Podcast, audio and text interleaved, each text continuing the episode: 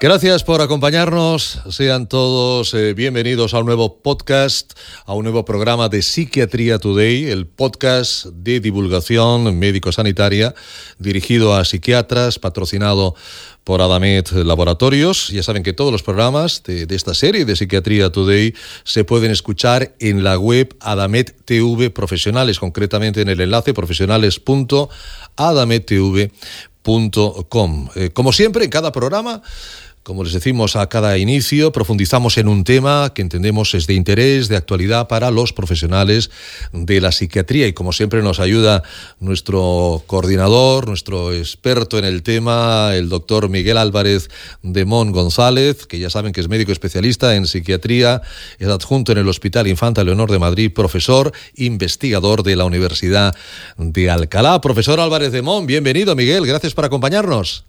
Muchas gracias, Ricardo, por tu calurosa y cariñosa presentación. No, ya sabes que siempre es un placer. Además, ahora hacía algunas semanitas que no nos veíamos y es un placer volver, volver a reencontrarnos. Además, para hablar de un tema, un tema que tiene su enjundia, ¿eh? Miguel. Hoy nos has preparado investigación en biología molecular de los trastornos afectivos y psicóticos.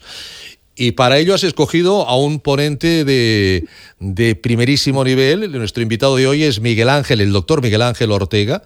El profesor Ortega es profesor del Departamento de Medicina de la Universidad de Alcalá.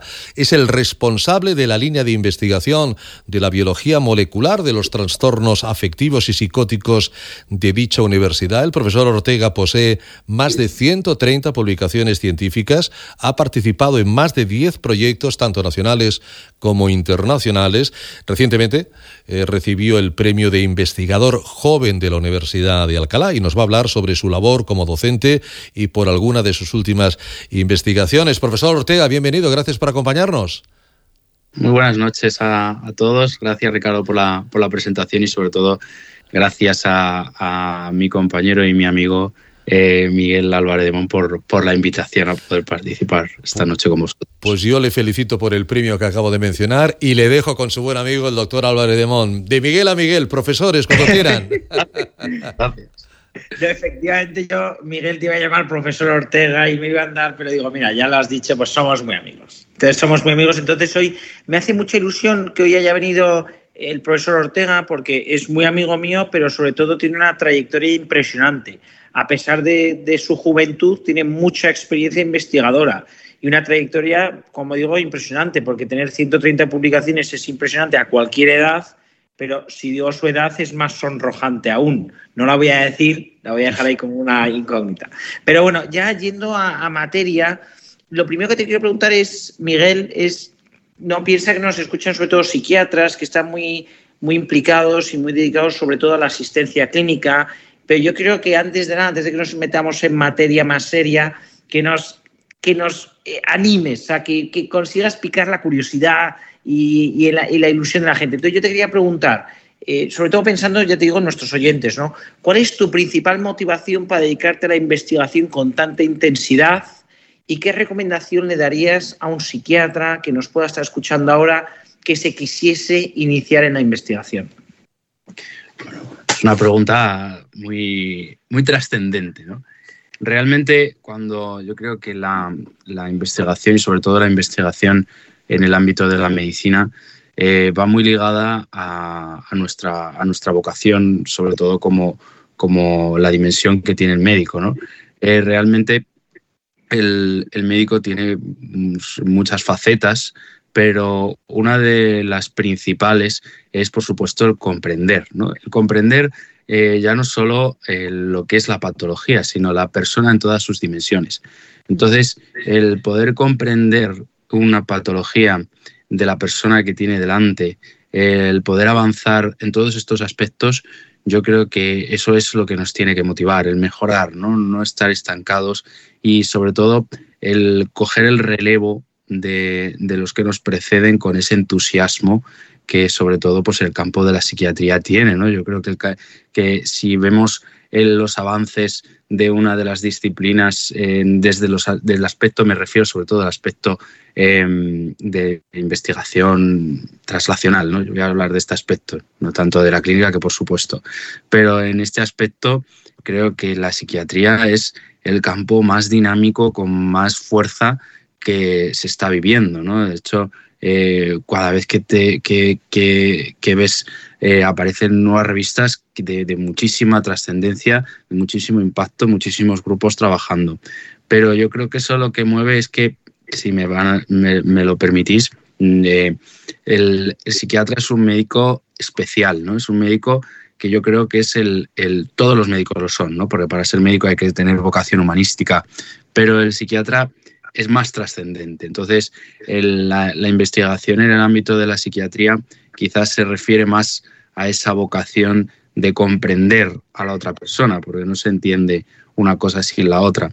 Y en este sentido, pues yo creo que el psiquiatra está obligado a investigar y sobre todo a investigar lo, profundo de esta patología y de la persona que sufre. ¿no? Ese es, yo creo que es el compromiso que debe tener. Toma, no, muchas gracias. La verdad es que la respuesta es profunda, o sea, es profunda e invita luego a la reflexión. Esta es una de las que quien no escuche por la mañana, digo que esta respuesta ya es para ir machacando y digiriendo a lo largo de todo el día. Y, ahora ya entrando como en materia, yo quería que antes de que entrásemos en aspectos muy concretos, quiero que explicases de una manera lo más asequible posible qué es la biología molecular. Porque yo entiendo que tú estás súper familiarizado pero los psiquiatras o el psiquiatra medio, el psiquiatra habitual, no está familiarizado con qué es la biología molecular. Si nos lo podéis explicar. Bueno, sobre todo cuando nos referimos al campo de la, de la biología, nosotros, como, el, profesor, profesor Álvarez de Mon, bueno, nuestro maestro, tanto de Miguel y mío. El padre. El padre, el padre el Hijo y yo debo ser el Espíritu Santo. Entonces,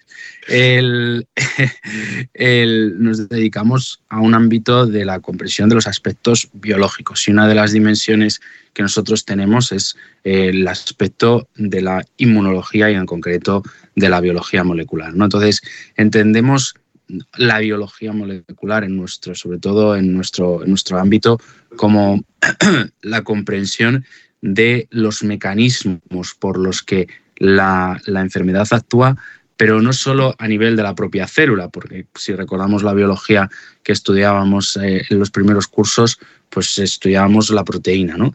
Nosotros eh, estudiamos la proteína, estudiamos todo lo relacionado con la proteína en niveles puramente cuantitativos, es decir, si en una corte de pacientes sube, baja, y eso también tiene trascendencia porque a vosotros os permite tomar unas decisiones clínicas muy relevantes, ¿no? Pero también nosotros lo que intentamos es comprender no solo eh, que una proteína suba o baje en, una determinada, en un determinado punto, sino qué repercusiones tiene en el propio entorno y qué repercusiones tiene a nivel sistémico, ¿no? Porque sobre todo si hay algunas patologías que son más sistémicas que otras, son las patologías que tienen que ver con los trastornos afectivos, ¿no? Bueno, nosotros eh, nos dedicamos sobre todo a los trastornos afectivos comunes, en concreto al trastorno afectivo eh, de la, de la depresión, ¿eh? pero sobre todo a la, la, depresión, que es nuestro, nuestro campo. ¿no? Entonces, en ese sentido entendemos que, que queremos comprender los mecanismos sistémicos de la biología que hay detrás de estas enfermedades.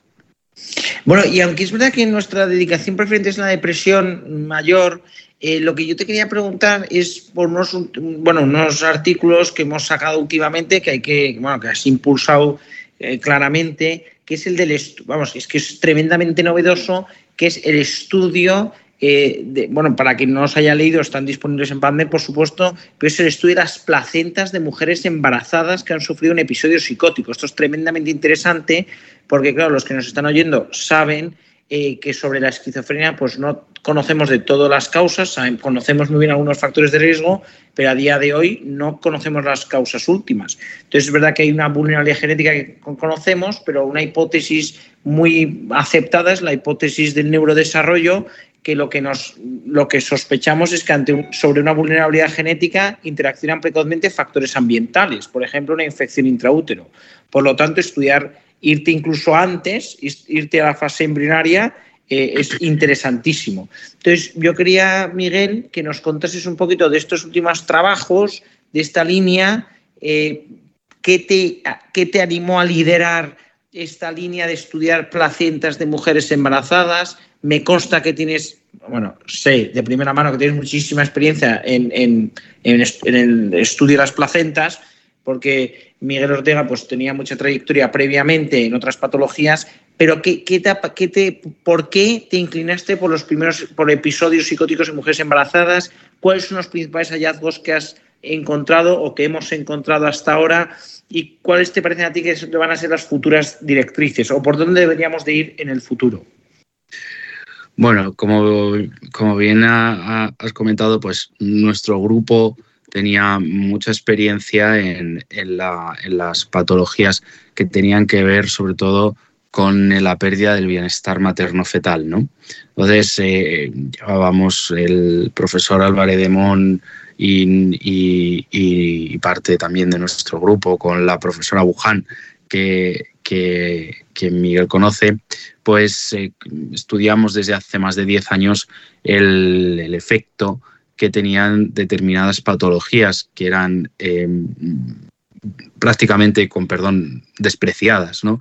Eh, o que no se creían que podían tener repercusiones en la pérdida del bienestar materno-fetal y nosotros intentamos ponerlas de manifiesto. Entonces, cuando tuvimos mucha trayectoria, se nos financió, etcétera, etcétera, pero con toda esta experiencia, nosotros, pues, eh, que cuando empezamos a profundizar, sobre todo en el, en el, en el trastorno depresivo mayor, pues nos empezamos a plantear eh, pues qué pasaba, ¿no? O sea, porque es cierto que en nuestro medio eh, podían, nos comentaban, realmente nos contaban de, pues, con nuestro trato con pediatras eh, o, neonatólogos o gente que estaba haciendo con la tesis con nosotros, pues surgía la cosa de decir, pues mira, he visto a esta mujer que ha sufrido un episodio psicótico, tal, no sé qué, fíjate, tal.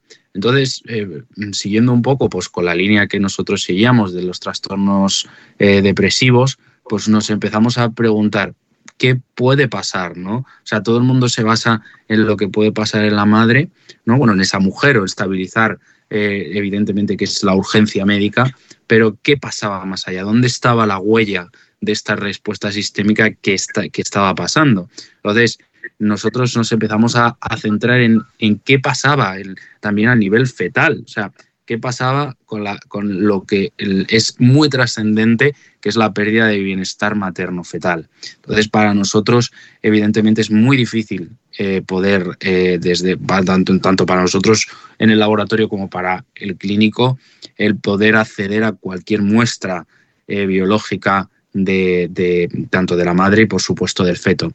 Entonces, intentamos pensar en las repercusiones tisulares que podían tener y por tanto un efecto de una huella que mm, a día de hoy no sabemos, estamos estudiando que pueda tener una huella epigenética o que ese estrés del proceso psicótico que se sufre durante el embarazo puede dejar una huella, como decimos, tanto en ya no solo en la madre, que eso, eh, eso ya lo sabemos, sino en, los tejidos eh, que, que, afectan a un proceso tan, tan eh, sensible como es el desarrollo del feto. Y como el desarrollo del feto, como bien sabemos, va precedido de un tejido que es absolutamente dinámico y es absolutamente sensible a cualquier cambio, como es la placenta y el cordón umbilical.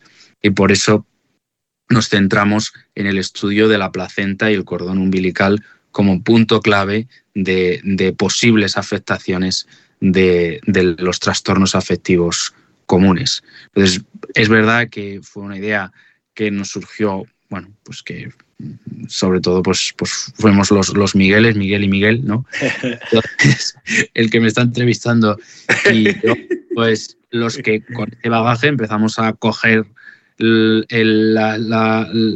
que teníamos ¿no? también de, estudios anteriores y empezamos a decir, pues vamos a, a ver lo que ya sabemos y vamos a aplicarlo a, nuestra, a, este, a este hecho. Evidentemente, el, este primer estudio es un estudio de una prueba de concepto y es una corte pequeñita, pero que nos permite pues poner empezar, ¿no? Empezar en una línea que realmente pues yo creo que todos nosotros tenemos muchísima ilusión porque nos permite comprender tanto un concepto para nosotros muy trascendente como es la pérdida de bienestar materno-fetal, porque es la madre, pero sobre todo de una huella epigenética que no sabemos qué puede pasar con ese, con ese niño y sobre todo con el, con el neurodesarrollo. Evidencias hay algunas evidencias, ¿no? pero ningún estudio ha puesto el énfasis en, estos tejidos. ¿no? Entonces, bueno.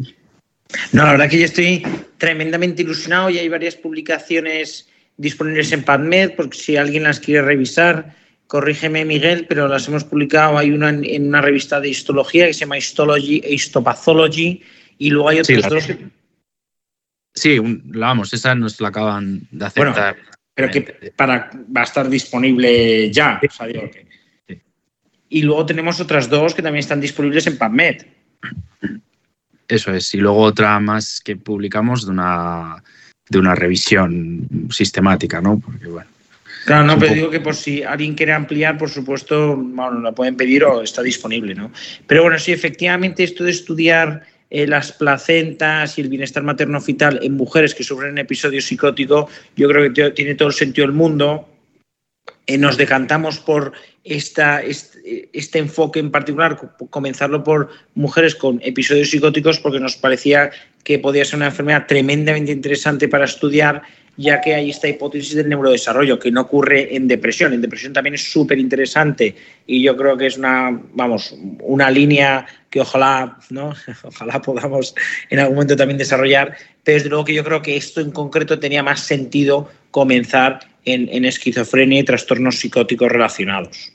Por el, por el tema de la, hipótesis de que no conocemos, conocemos muy poco de la etiopatogenia, etc.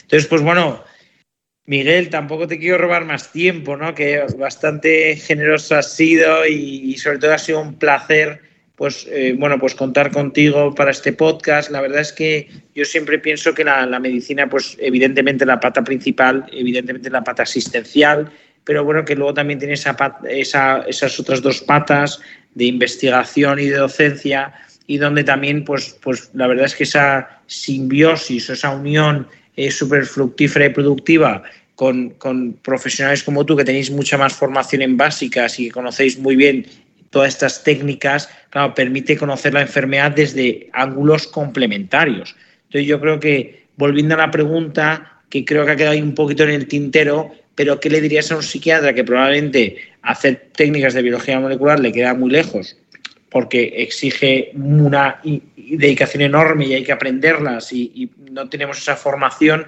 pero ¿qué te, ¿por dónde te parece que podríamos empezar? Si alguien quisiese involucrarse, ¿no? diciendo, oye, tengo esta espinita de que quiero hacer investigación y ya con este consejo final cerramos y te dejo tranquilo. ¿eh?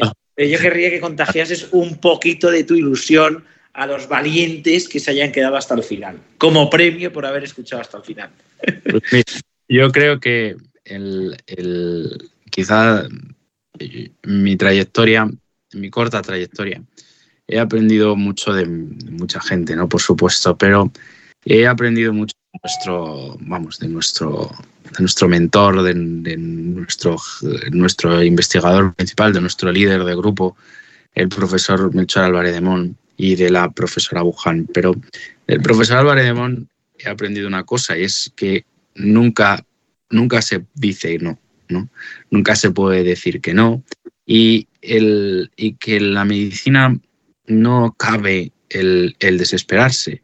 Entonces, realmente la medicina, la investigación en medicina es distinta, es muy diferente a cualquier otra ciencia, eh, desde el respeto, por supuesto, pero eh, la medicina tiene que ser inevitablemente eh, lo que a mí me ha enseñado nuestro, nuestro, nuestro jefe es que es el estudio absoluto de todas las dimensiones y que sin una dimensión no se puede comprender el resto. Entonces, si queremos mejorar, si queremos ser buenos médicos, si queremos realmente eh, comprender a nuestros pacientes, estamos obligados a, eh, a, investigar, a investigar en todos los sentidos. Y la, la, la investigación médica es difícil, es dura, pero aunque parezca que no, en muchos momentos es muy gratificante. Para mí, hombre, a ver, todos los momentos son muy gratificantes, ¿no? Pero parece un poco extraño, pero el entusiasmo de cuando uno mm, descubre algo, porque nosotros no inventamos nada, no, no, no somos ingenieros, ¿no? Los ingenieros, la palabra ingeniero que viene del ingenium, ¿no? Es un inventor, pero nosotros no somos nada, somos descubridores.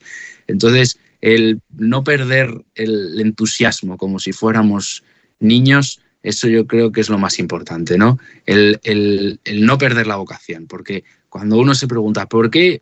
Cuando yo le preguntaría hoy, a lo mejor, pues esto si lo están escuchando por la mañana, el, cuando vaya al trabajo, decirle, ¿por qué te hiciste médico?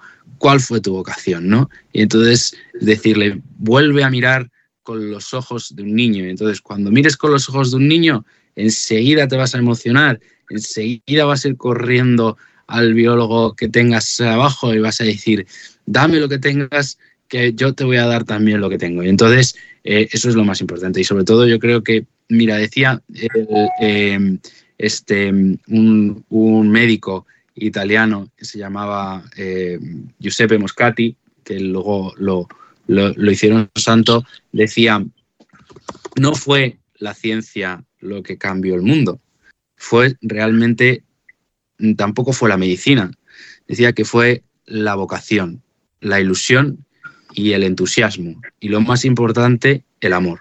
Y yo creo que el amor a nuestra profesión, el amor a ser médicos, eso nos va a motivar a investigar cada día. Entonces, eso es el entusiasmo y aunque las circunstancias sean duras, yo creo que nunca tenemos que, que, que perder, ilusionarnos, al fin y al cabo.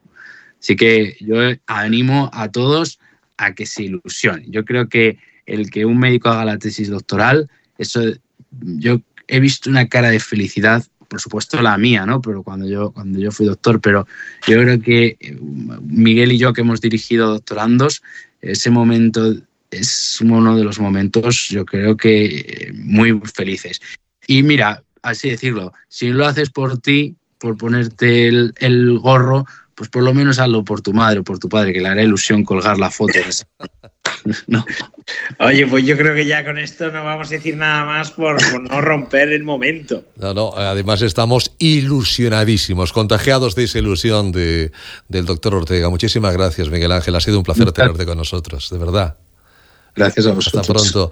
Doctor Álvarez de Mon, muchísimas gracias por traernos a esta magnífica persona, este magnífico ponente. Miguel, nos vemos en el próximo podcast, ¿de acuerdo? Gracias, Ricardo. Como Una... siempre, un placer. Igualmente, un abrazo, profesores. Cuídense mucho, cuídense mucho. Ya saben, ya saben que pueden enviar todas sus preguntas, todas sus sugerencias a este correo electrónico contacto arroba psiquiatriatoday.com Recuerden que este programa lo ha realizado en Easy Walk y lo ha patrocinado Adamet Laboratorios. Les espero en el próximo podcast de Psiquiatría Today. Muchísimas gracias.